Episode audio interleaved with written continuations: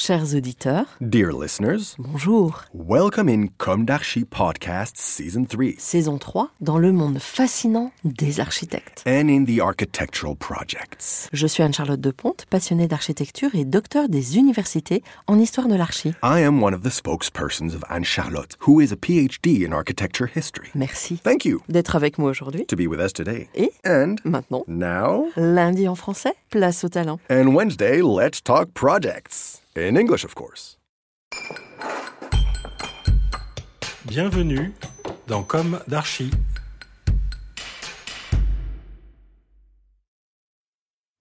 Chers auditeurs, ravis de vous retrouver aujourd'hui en compagnie d'Anne Pezzoni. Bonjour Anne. Bonjour. Bienvenue dans Comme d'Archi. Vous êtes architecte dirigeante et associée de l'agence Archi 5 avec Laurent Boudriet, Bernard Guillien et Jacques Sebag. Archi 5 a été créée en 2003, c'est bien ça? C'est ça. Elle porte une attention particulière, je cite, Mm. au contexte, à la vérité des matériaux et à la précision de la réalisation. Votre agence installée à Montreuil compte aujourd'hui une quarantaine de collaborateurs d'horizons culturels et professionnels nuancés, architecture, urbanisme et paysagisme. Archi 5 se consacre à des projets d'équipement public, des commandes privées et des projets d'urbanisme en France et à l'étranger? Alors, en ce moment, pas vraiment, mais Ouais. c'est vrai qu'on a eu la chance de travailler à l'étranger. On a eu euh, des collaborateurs qui travaillaient en Pologne et cette agence a fermé. Mais on a d'abord travaillé en Suède, à Stockholm, où on avait gagné un plan d'urbanisme il y a maintenant une quinzaine d'années, qui nous a conduit à être recrutés au Brésil Mm. pour faire un, un projet d'urbanisme également à Maringa. Et en Argentine, ce qui était assez fou, on a aussi travaillé au Maroc, gagné un, un magnifique projet du musée d'archéologie qui ne s'est malheureusement pas fait. Oui. Et puis, on a cet appétit d'aller voir ailleurs, si j'y suis, d'essayer euh, d'autres horizons, d'autres façons de faire. On a fait quelques concours en Allemagne où on a appris beaucoup. On apprend où, où on gagne, parce qu'on n'a pas encore euh, gagné ces, concours en Allemagne. Et puis, on est euh, effectivement euh, dans une agence qui est pluriculturelle. Il y a des Italiens, il y a des Coréens, il y a, il y a des horizons variés, une grecque, un, un belge, et on aime beaucoup, on aime beaucoup ça. Bon, alors on va revenir au début. Quel est votre parcours, votre jeunesse Où s'est ancrée votre envie d'architecture et quelles ont été vos études? Alors, c'est plutôt un hasard, je dois vous dire. En même temps, je pense que j'ai été travaillée par euh, l'aventure euh, de mes parents qui ont construit leur propre maison. Et c'était une architecture un peu inconsciente, en, en réalité, puisque le, le fait architectural euh, ce n'était pas une culture que nous avions. Ouais. Mais cette grande aventure qu'ils ont traversée, euh, je pense, m'a beaucoup marquée. Et puis, j'étais assez inconsciente de ce que ce qu'était le fait d'architecture. Néanmoins, euh, j'ai une grande sœur qui a toujours été intéressée par l'art, très, très ouverte à beaucoup de disciplines et, euh, et qui m'y a mis presque par force, qui m'a dit euh, Toi, tu aimes les maths, tu aimes dessiner, va en architecture. Donc, vous voyez, c'était pas une aspiration profonde et pourtant, c'est, je crois, euh, C'est né tout doucement en fait. c'est né tout doucement. C'est né par la sensation dans certains bâtiments. Le premier, euh, ça a été le couvent de la Tourette, je dirais, qui m'a vraiment ouverte à, à, ce, à cette subtilité, à cette richesse et à tout ce que j'avais devant moi. Et puis quelques profs, quand même. Moi, j'étais à la Villette, dans une école euh, très, très baba cool à l'époque, qui était presque post-pratique. C'est des gens qui s'interrogeaient sur la pratique, alors que pour moi, c'était un mystère. Donc, euh, j'avoue avoir eu un parcours, euh, un parcours euh, un peu. C'est pas, pas difficile, en tout cas, c'était euh, mystérieux, puisque ne connaissant pas grand-chose, eh bien, j'étais confrontée à des gens qui s'interrogeaient sur cette pratique. Et pourtant, j'ai rencontré des profs comme Philippe Boudon, qui avait lancé l'architecturologie, ce qui était très intéressant parce que c'était une interrogation sur comment se forme la conception et c'était passionnant. Donc euh, certains fils m'ont tiré, mais je dirais que la rencontre s'est produite dans la pratique en agence. Ouais. Pourquoi? Ouais. Parce que dans, dans le faire, on attrape le sens, on attrape le collectif aussi, c'est-à-dire cet échange entre cet apprentissage, l'admiration des, gens qui savent mieux, cette envie d'y arriver. Et pour moi, ça s'est vraiment débloqué de manière très énergique à mon premier stage en agence. D'accord. Et qui était dans une agence parisienne Qui était dans une agence parisienne qui était chez Paul Chemetov. Ah oui. grande agence. Une grande agence, euh, une grande agence qui était un creuset formidable, je dois dire, avec un grand homme qui faisait tout à fait confiance euh, aux, jeunes, donc qui, qui, nous permettait beaucoup. Et puis, euh, voilà, un collectif de jeunes architectes qui étaient assez talentueux, que je vois dans mon parcours toujours, et puis déjà euh, mes futurs associés. Déjà vos futurs associés. Donc en fait, de chez Métoff, vous avez fondé votre agence après? Exactement. Et par une commande? Pas par une commande, on va dire par... Euh, enfin, moi je n'étais pas encore associée, je, l'ai été euh, bien après, mais je pense par une envie de mes associés de s'envoler, de vivre de leurs propres ailes, et puis, effectivement des premières commandes. Donc aujourd'hui, euh, vous êtes à la tête d'une agence qui compte à peu près 50 euh, salariés. Comme on le disait en off, quand vous êtes arrivé tout à l'heure, une moyenne grande agence. C'est ça. L'une de mes questions récurrentes dans Comme d'Archie est est-ce qu'aujourd'hui vous avez le sentiment d'avoir accompli ce que vous imaginiez à la sortie de l'école? Alors, cette question de l'accomplissement, euh, d'une manière plus générale, je dois dire qu'elle m'est assez étrangère par ma personnalité. Je, je, pensais même pas être architecte, donc euh, je n'en étais pas du tout dans la projection d'une grande agence qui finalement n'est pas une fin en soi, bien sûr. Moi, je, me considère comme insatisfaite permanente. Et aujourd'hui, je regarde vers l'avant et je pense qu'on a, on a collectivement, avec cette agence, beaucoup à accomplir, beaucoup à parcourir. Et c'est aussi ce qui m'anime de voir le chemin plutôt devant que de regarder derrière. Et c'est la force de notre discipline, c'est ce que j'adore dans cette discipline, qui est une discipline sans fin, infinie. Elle est aussi grande que ce qu'on y met. Moi, je suis euh, émerveillée par ça, même si c'est un métier difficile, mais ce caractère infini qui est dans le sens qu'on met à notre pratique, et donc cette auto-alimentation de notre pratique, me plaît infiniment. Alors, est-ce que a, vous avez déjà parlé un peu de vos projets? Je crois que vous êtes assez diversifié dans les programmes. Effectivement, nous sommes diversifiés dans les programmes comme dans les personnalités euh, entre associés, ce qui me semble être à la fois une complexité et une grosse richesse une formidable richesse. Moi, je crois réellement au collectif. D'accord. Mais alors, ces différences-là, vous, vous, pouvez les caractériser ou? Je peux les caractériser sur euh, les personnalités de chacun qui produisent des choses. Ah à l'agence, euh, on, pourrait se rapprocher de, de, la devise de la comédie française qui est, qui est semul et singulis, c'est-à-dire le collectif et la personnalité propre. Et moi, j'aime beaucoup cette devise puisque ça commence par le collectif et je crois que c'est réellement ce qu'on partage. C'est-à-dire de faire passer l'agence avant nos singularités, même si on, fait valoir nos, nos envies et nos, et nos volontés. Mais c'est toujours le collectif qui prime et ensuite la personnalité. Alors, parmi les personnalités, on a chacun des aspirations, chacun des moments de vie aussi. Et euh, voilà, peut-être Laurence sera plus euh, l'envie du détail, l'envie d'aller au bout des choses. Jacques, euh, une envie plus générale du concept, de se rapprocher de son, son objectif conceptuel, on va dire. Et puis Bernard aussi, une aspiration plus de de lien, de, de collectif.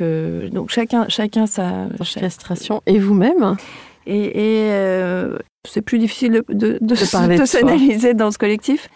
Je dirais que je suis bien obligée de formuler mes aspirations dans le sein de l'agence. Et pour moi, mes aspirations, c'est effectivement le chemin à parcourir. Et euh, pour moi, c'est la qualité du projet qui m'anime. Je poserai trois mots qui sont euh, sobriété, qui sont attention au contexte et qui sont euh, le détail, le détail jusque dans l'intérieur, avec euh, l'idée de l'humain, qui est pour moi extrêmement importante, c'est-à-dire ce qu'on fait, c'est avant tout pour d'autres. Voilà, on est là pour se faire plaisir parce que en se faisant plaisir, on a beaucoup plus de chances de parvenir à quelque chose de bien. Oui. Mais on est avant tout là pour une fin qui n'est pas la nôtre. Donc euh, c'est un sujet qui me qui m'anime euh, beaucoup. Je peux vous parler d'un projet. euh, voilà, on a des projets emblématiques qui peuvent être des projets fondateurs pour cette agence, comme euh, je citerai le lycée Marcel Samba à Sotteville, qui est un, un projet ancien, mais qui était un projet paysage qui nous a transportés symboliquement, parce que euh, l'idée était de faire un, un lycée professionnel des métiers de l'automobile et euh, de leur offrir un, un cadre euh, assez fou, qui était le prolongement d'un parc, donc des vagues végétalisées qui viennent créer des, des ateliers, et qui est un projet assez fondateur pour cette agence. Et il remonte à quand? Il remonte à 2005, vous voyez, donc Ouais, c'est- ouais. assez ancien. C'est des projets euh, qui étaient assez conceptuels. On avait gagné aussi un, stade à Toulon, un magnifique euh, stade d'entraînement de rugby avec une structure euh, tendue, donc un- une prouesse structurelle et, en même temps quelque chose de très léger. Et puis euh, une médiathèque à Mont-de-Marsan aussi, qui sont peut-être, je, les qualifierais de, projets assez fondateurs. C'est des projets qui ont une certaine visibilité, qui ont eu beaucoup de prix, qui nous ont fait, on va dire, connaître. Et donc que des marchés publics finalement. Que des marchés publics. C'est vrai qu'on a, on est principalement euh, sur les marchés publics. Et ces projets, ils nous ont, ils nous ont donné une forme de, de base, de ligne sur ce que vous citiez, pas ce qu'on affiche, mais de ce qu'on énonce, c'est-à-dire euh, la vérité structurelle, euh, l'attention au contexte, des éléments qui sont forts dans notre idée de l'architecture Mhm. Ligne qui, euh, je pense, euh, a été suivie, même si on n'est pas une agence qui peut être caractérisée formellement. euh, on ne peut pas se dire sur un projet, ah tiens, c'est eux. En tout cas, ces fondamentaux sont toujours là aujourd'hui et on souhaite les, les poursuivre parce que... Continuer à les porter. continuer à les porter puisqu'ils s'inscrivent toujours dans notre démarche qui est celle de la sobriété, qui est celle de l'attention au contexte toujours et euh, qui sont peut-être énoncés de manière différente, dont le sens a un peu évolué, Oui. mais qui conservent euh, leur caractère euh, original. Et euh, dans le hum, premier que vous citiez, le lycée Marcel Samba, Oui.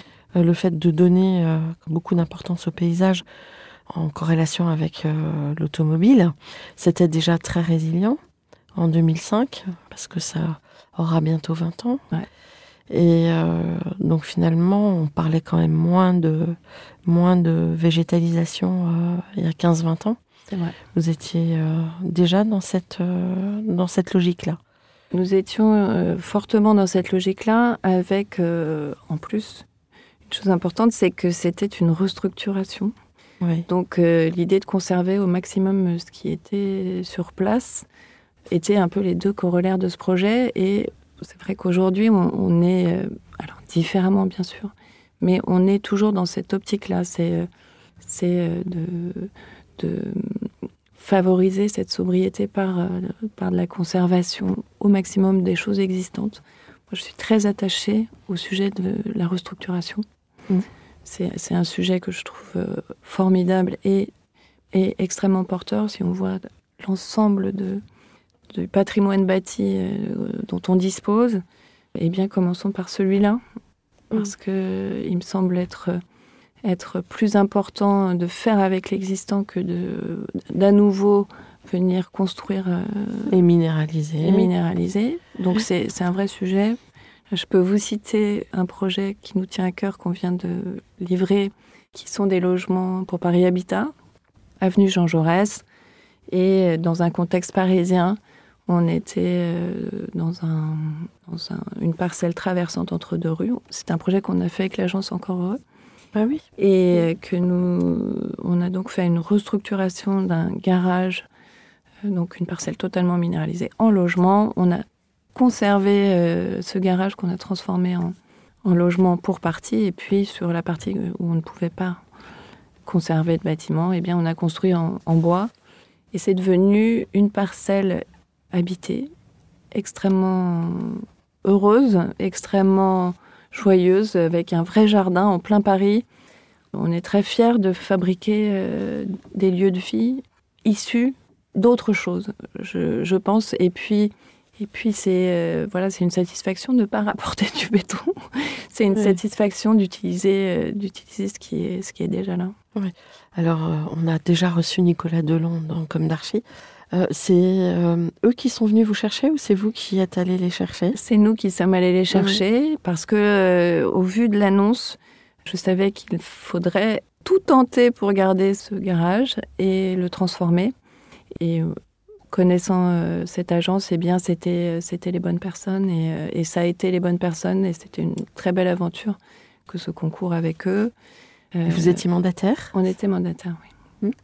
Par- Parce que eux n'avaient pas cette expérience du logement Oui. que nous avons, euh, nous, développé euh, depuis une dizaine d'années. On a, en fait, on a cette expérience, on l'a développée, euh, je dirais, de manière euh, un peu particulière, contrairement, contrairement peut-être à ce que, à ce que, à la pratique que font les autres architectes. En fait, on a rencontré un promoteur qui était engagé sur la question du bois donc euh, un très jeune promoteur et euh, qui se trouve être installé dans notre agence. Et avec lui, on a réalisé quelques opérations bois, petites opérations avec euh, beaucoup de valeur ajoutée en termes de Bilan carbone. bilan carbone, d'une part, mais finalement, c'est pas vraiment ça qui nous a intéressés. Le plus, c'est qu'il y a eu beaucoup de valeur ajoutée sur l'architecture aussi.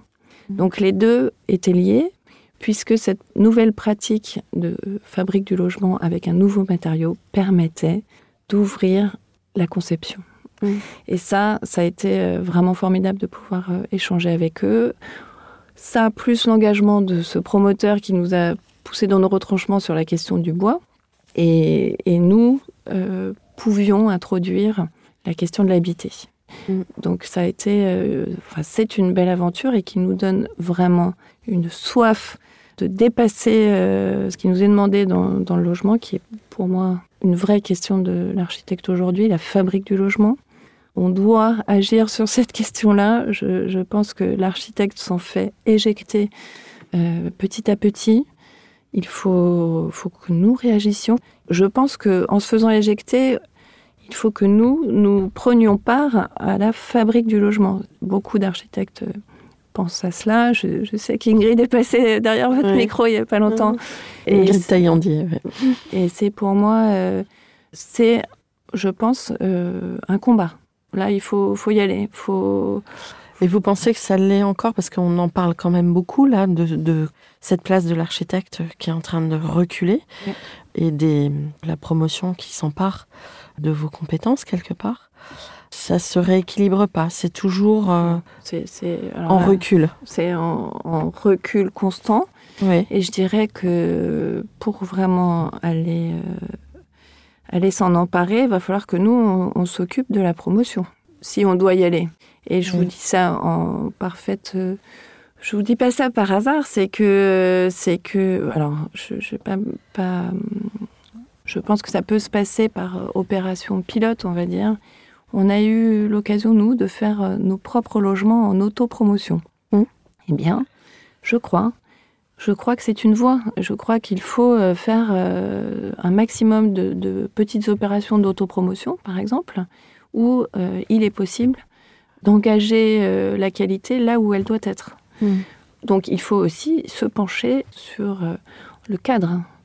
Donc évidemment, on, ne peut pas engager, euh, on va pas devenir promoteur à la place des promoteurs. Maintenant, Mm. des alternatives à la promotion sont possibles.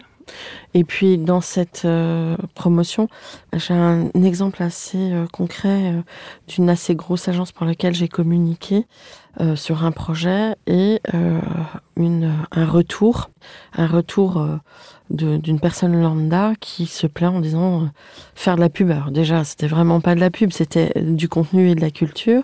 Alors faire de la publicité sur ces logements euh, dont les balcons sont transformés en piscine, etc.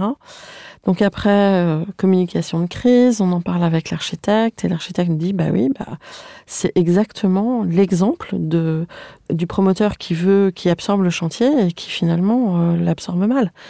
Et euh, si on faisait ça dans, dans, toute la sphère médicale, bah, ça pourrait pas marcher.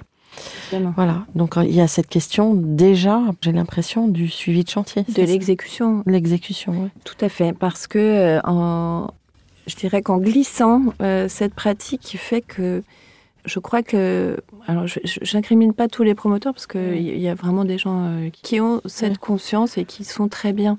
Je crois que les promoteurs ne savent plus ce qu'ils font quand ils euh, dévient, c'est-à-dire je, rencontre des, promoteurs qui ne savent pas ce que c'est que faire un bâtiment ou ce que c'est qu'être architecte.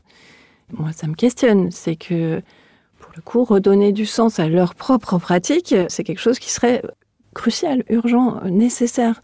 Et en premier lieu, d'avoir une vague idée de ce que nous, nous faisons. Mhm. C'est-à-dire qu'on ne, dessine pas des façades. Nous, on crée des logements, des endroits où les gens vont vivre. Donc, euh, c'est un peu caricatural ce que je vous dis, parce que, évidemment, tout est dans les nuances, mais euh, je dirais que ça commence là. Oui, par la répartition de l'espace par la répartition de l'espace, par euh, et la manière dont ça s'articule, les expositions, les choix de matière, surface, euh, les fenêtres, des choses très simples. Euh, et tout ça en rentrant dans les clous de la législation. Absolument, en uh-huh. rentrant dans les clous de la législation. Et, et puis ensuite, bah, le coût de construction, parce que les architectes ne sont pas des doux rêveurs mm. artistes. non, on, a l'habitude, on sait bien que qu'un chou est un chou. Je crois qu'on est, on est capable de ça. Et moi, ce que je constate, c'est qu'il y a beaucoup de pensée, beaucoup d'intelligence qui est dépensée justement pour totalement autre chose que l'objet. Nous, l'objet, c'est euh, des gens qui vont vivre dans des logements.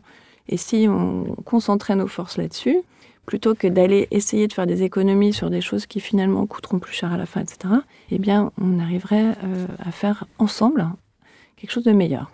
Sur la question de l'exécution, en fait, les promoteurs attendent des architectes quelque chose qui n'est pas de leur euh, ressort. Ils attendent, ils attendent des prestations en fait clés en main, avec de l'ingénierie, de, de l'architecture plus ou moins, enfin quelque chose où on a euh, on n'a pas euh, à se poser des questions. Non, je pense qu'il faut une équipe avec chacun ses compétences, comme on fabrique, comme on fabrique des équipements.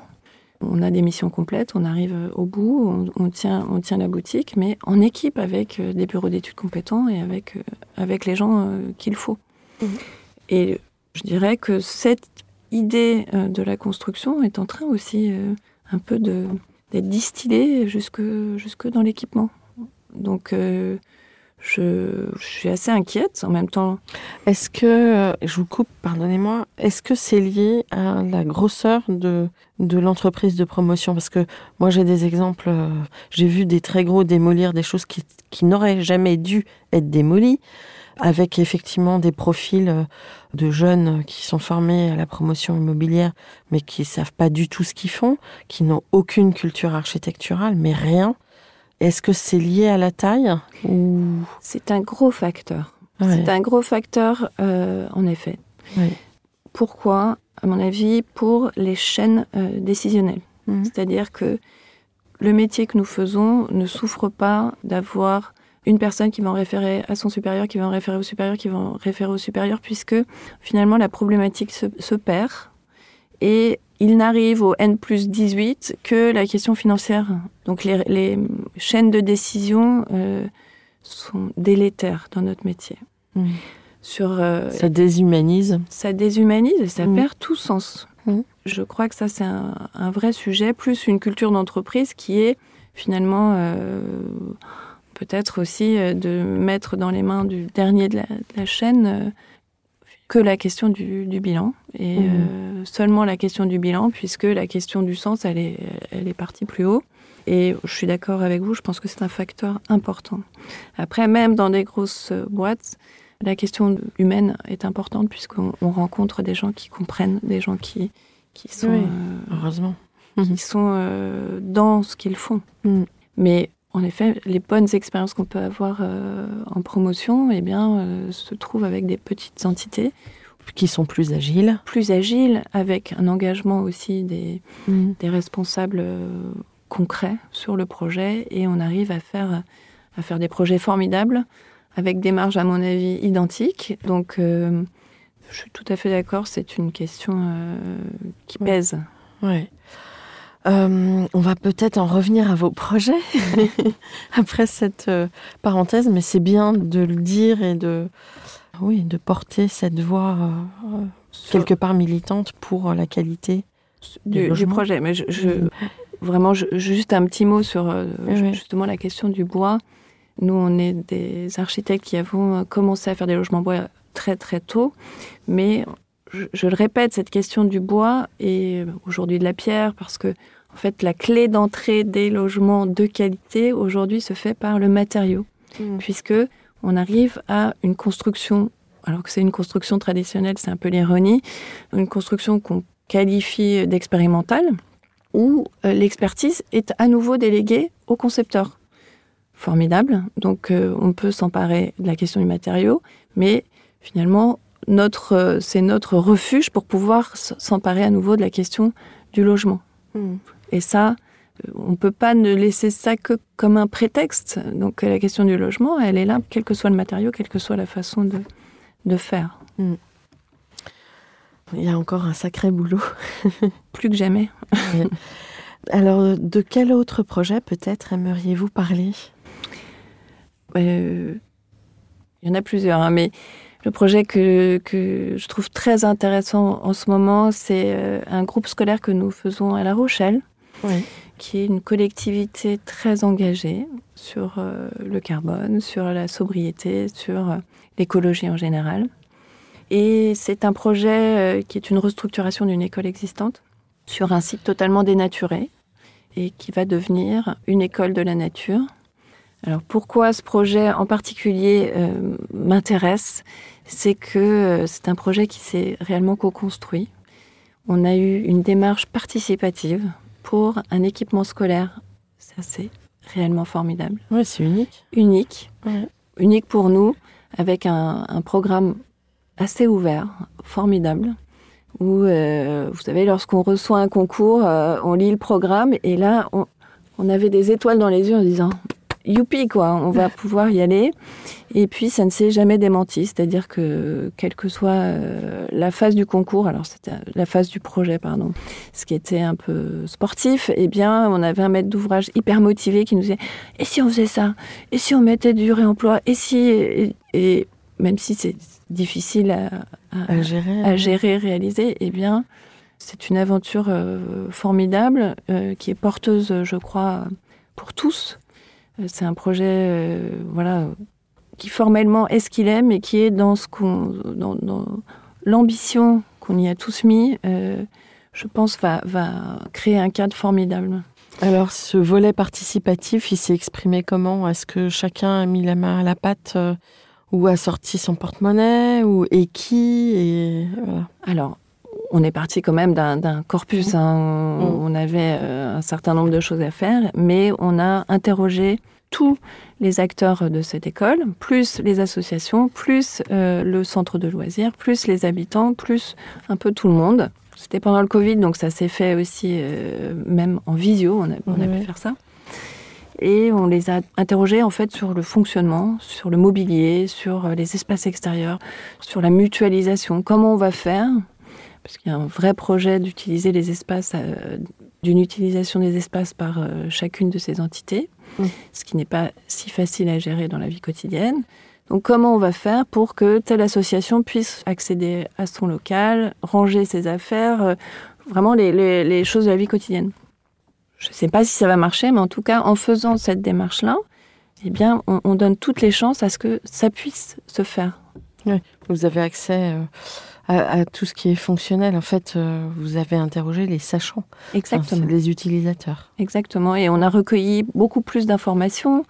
Je pense que les gens se sont investis. Je pense qu'ils sont contents de s'investir. Je pense que dès qu'on donne la parole à quelqu'un, eh bien, et qu'on recueille réellement son avis, euh, eh bien, on enrichit le projet, c'est évident. Donc là, on est en appel d'offres. On va, on va commencer le chantier en janvier. Et c'est un projet euh, formidable, vraiment. On a hâte de découvrir ça réalisé. Il faudra nous tenir au courant. Comment euh, vous êtes euh, la seule femme parmi euh, trois hommes Comment vous le vivez? Parce que c'est vrai que le milieu est quand même encore très masculin. Même Ingrid Taillandier, justement, me disait que la profession manquait de modèles féminins et que le fait qu'il y ait beaucoup de jeunes femmes à l'école et qu'après ça se transformait pas, devait questionner. Je, pour moi, c'est un, un, sujet, c'est presque même le sujet de ma vie, c'est euh, euh, l'égalité. Alors, euh, dans mon cas, ça se traduit par, effectivement, par une, une inégalité homme-femme que j'ai découverte, moi, dans le milieu professionnel, parce que c'est quelque chose qui m'avait pas effleuré. effleuré. J'ai pas été élevée comme ça, et, et puis je suis d'une génération où la question était un peu évacuée chez mes chez mes camarades, euh, j'avais le sentiment que c'était évacué. Eh bien non, euh, ça ne l'est pas, ça ne l'est toujours pas d'ailleurs, euh, et, c'est toujours un combat. Alors, chez mes associés, je ne peux pas dire que ce soit un, sujet, mais mes associés sont porteurs d'une culture latente et ils ne s'en rendent pas compte. Donc, ils m'appellent un petit peu la, censure, parce que je, je n'ai plus de cesse que de leur dire non, non, non, non, ça, ça non, ça c'est non. Donc euh, je suis un peu la rabat-joie de service sur euh, cette question comme les autres, qui, à mon sens, même si moi-même je suis pétrie d'une culture inégalitaire, parce qu'il faut faire aussi avec ses propres démons, c'est que moi-même je suis issue d'une culture où la place de l'homme est plus importante. Donc, donc même moi je suis obligée de, lutter contre mes contre ma culture, tout simplement. Mais euh, c'est une histoire que je porte très fortement. Et je, parce que euh, l'inégalité est insupportable en général. En, général, parce que, parce que euh, je, je l'ai vécu jeune. Alors là, beaucoup. Beaucoup avec des maîtres d'ouvrage salaces, des choses pas très, pas très brillantes, pas très, pas très élégantes. Euh, des, réunions de chantier euh, où effectivement on, nous prenait guère au sérieux. En même temps, on était des jeunes. Moi, j'étais une jeune architecte, pas très sûre de moi, mais, euh, mais je dirais que le facteur consistant à être une femme n'était pas très aidant. Mais donc, je l'ai porté concrètement avec pas de souffrance, mais de l'envie. Mm. J'avoue être encore, euh, encore aujourd'hui, euh, à mon âge, être prise euh, parfois pour une perruche. Et je pense que la question du sexe fait partie de, fait partie de ce regard. Bon. Moi, j'ai pas envie d'en faire une histoire. J'ai envie concrètement de le euh, dépasser, de le dépasser, qu'on n'en parle plus. Mm. Il faut qu'on n'en parle plus, euh, que ce mm. soit euh, l'origine, que ce soit que ce soit tout quoi. Faut qu'on n'en parle plus. Faut se dépasser soi-même, ce qui n'est pas facile en premier lieu, et se dépasser soi-même sur tous ces sujets permet de de, ne plus lâcher la rampe sur, euh, sur les interactions qu'on a. Voilà. Aujourd'hui, je laisse plus rien passer. J'ai laissé passer pendant, pendant 45 ans. C'est fini. Je, ne laisse plus passer. Voilà. Mm. Terminé. Donc ça c'est le premier le premier jet au sein de l'agence eh bien euh, eh bien je pense que les choses ont changé. Mes associés euh, mes associés sont dans l'optique d'un retrait à moyen terme je pense que les, je pense qu'il faut faire pousser euh, tous nos talents, tous mm. nos talents, et, il y en a. Il y a, il y a, des filles, il y a, des garçons. C'est vrai qu'il y a plus de garçons que de filles encore. Pourtant, on, essaie de développer, mais c'est vrai qu'aussi, moi, je, ne me résous pas à me dire, je recrute tel ou tel sexe par. Euh, je, suis mm. trop féministe pour cela. En fait, pour moi, il faut, il faut que la personne en face, euh, qu'on puisse euh, la juger sur euh, concrètement ce qu'elle est plutôt que sur le fait qu'elle est une femme. Donc c'est ma limite de la discrimination positive à cet égard parce que je ne supporterais pas de, de considérer mon, mon interlocutrice en me disant je la favorise parce que c'est une femme. Non, je, veux, la, je veux la voir dans son intégrité. Hmm. Quand je vous parle d'égalité, je vous parle d'égalité hmm. en droit.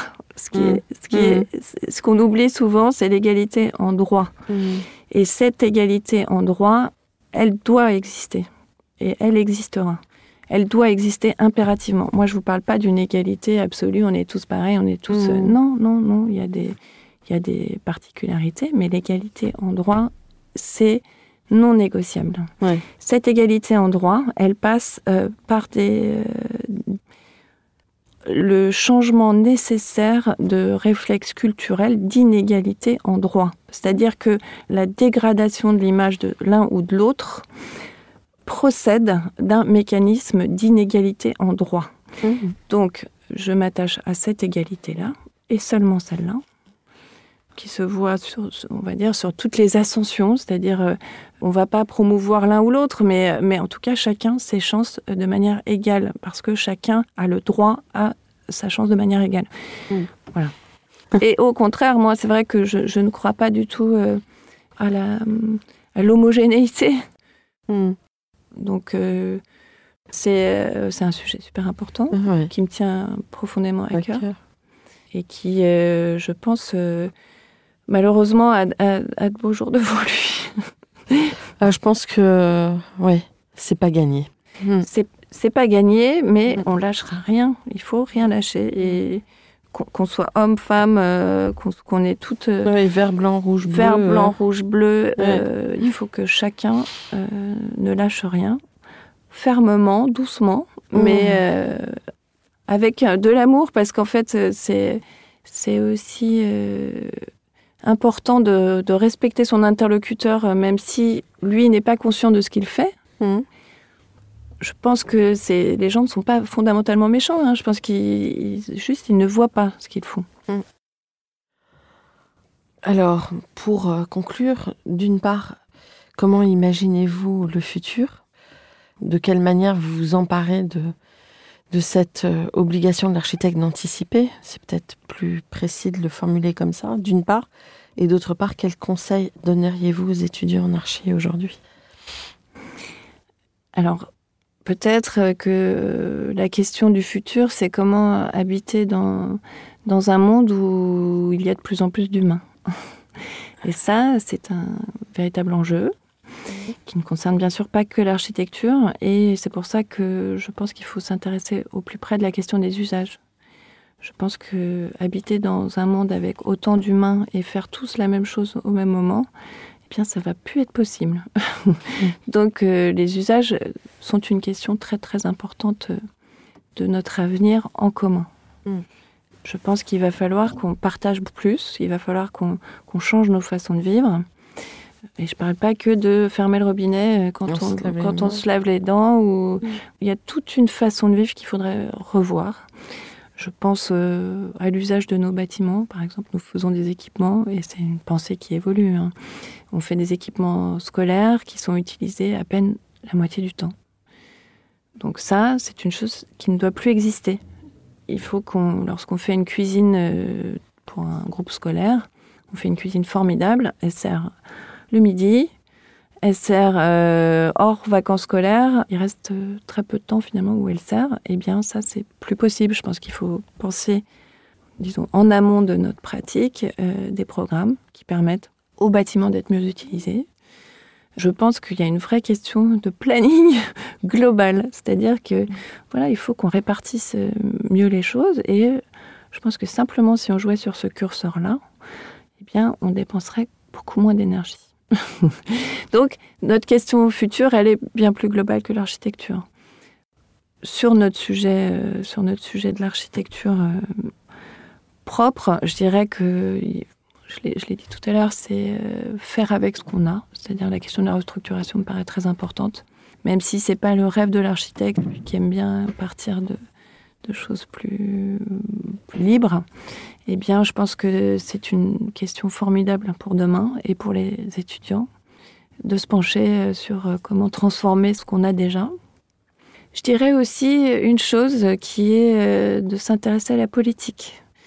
C'est une question qu'on n'ose plus tellement prendre les architectes en main. Et pour cause, parce que je crois que je crois que cet angle de vue euh, a généré pas mal de pathologies dans notre discipline. peut-être un peu trop de théorie, peut-être des architectures un peu trop hors sol, on va dire, et qui ont produit des choses euh, non désirables, qu'on paye très cher aujourd'hui. c'est vrai qu'on, enfin, comme architecte, moi, je me sens responsable de l'état de, de ce qu'on fabrique et euh, ce qu'on fabrique euh, et ce qu'on a fabriqué pendant les 50 dernières années. On n'est pas super content. Enfin, moi, je suis pas ravie de, de ce qu'on a fait. Bon, c'est un constat général, hein, d'une part parce qu'on construit euh, pour euh, quelques petites décennies alors qu'on devrait regarder loin. Voilà, regarder beaucoup plus loin dans la qualité de la matière. Bien sûr. il y a ce sujet-là et puis il y a aussi le retour euh, du grand public qui est désastreux et que à un moment donné se dire ben, peut-être que si il y a ça comme retour, c'est qu'il y a un blême quelque part. Exactement. Mm. Donc je pense que ça, par euh, réaction, ça nous a un peu décorrélé de la question politique en se disant ah oui non mais les grandes théories ça marche pas, euh, faut faire du, de la couture, des petites choses et machin. Oui et non. Je pense qu'il faut se réapproprier la politique en la pensant différemment que dans les années 50, 60. Il faut regarder les choses en fait avec une forme de réalisme et puis pas se raconter de salade en fait. C'est simple. On est euh, l'architecture, je pense que c'est le domaine le moins théorisable qui soit. Donc euh, il faut en être conscient, en fait, il faut être un peu plus modeste dans sa confiance en sa propre pensée. Ça ne veut pas dire qu'il ne faut pas penser. Mm. En fait, il faut peut-être être plus mesuré dans sa pensée, être en tout cas un peu plus fin, un peu plus, un peu plus subtil, mais ça ne nous empêche pas de penser et d'affirmer un positionnement politique. Donc je pense que c'est une question euh, à saisir, que je ferais bien de commencer par euh, saisir moi-même. Euh, en tout cas d'exposer, mais je pense que l'architecte doit, doit être un peu plus proche du politique. Très récemment et pour la première fois, j'ai été appelée par une ville qui s'interrogeait sur son avenir urbain, architectural. Quand je dis une ville, c'est un maire évidemment. Et cet échange a été l'occasion de parler à bâton rompu et sans intérêt sans intérêt parce que moi je me suis pas dit ah super il y a un maire qui m'appelle je vais pouvoir euh, tartiner son tartiner sa ville donc euh, de pouvoir parler de ce qui euh, me semblait être essentiel dans ce qu'il fallait faire donc je pense qu'il faut aussi penser en dehors de sa pratique et pouvoir avoir des échanges qui permettent à soi-même d'avancer et, puis de, de faire partager en fait son retour d'expérience. Un mot de la fin? Ça y est? Mais un grand merci de, permettre euh, de la libre expression. Bah, avec grand Sur plaisir. Tous les sujets. Oui, on est là pour ça et pour essayer d'avancer ensemble et avec euh, tous ces différents points de vue, ces différentes voies de, de l'architecture. Voilà. Merci beaucoup. Merci à vous d'être euh, venus. À bientôt.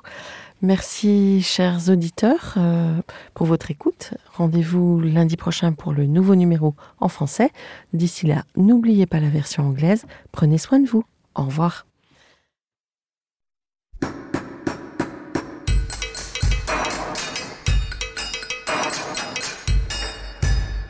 Chers auditeurs, merci pour votre écoute. Merci à Julien Rebourg, réalisateur, qui nous accompagne sur la partie son. N'oubliez pas de retrouver nos sujets en avant-première sur Instagram à l'adresse at. Si vous aimez ce podcast, favorisez sa diffusion en lui donnant 5 étoiles sur Apple Podcast, plus un petit commentaire, ou sur votre plateforme de podcast favorite. Et surtout, abonnez-vous pour écouter tous nos épisodes gratuitement. À bientôt, et d'ici là, prenez soin de vous.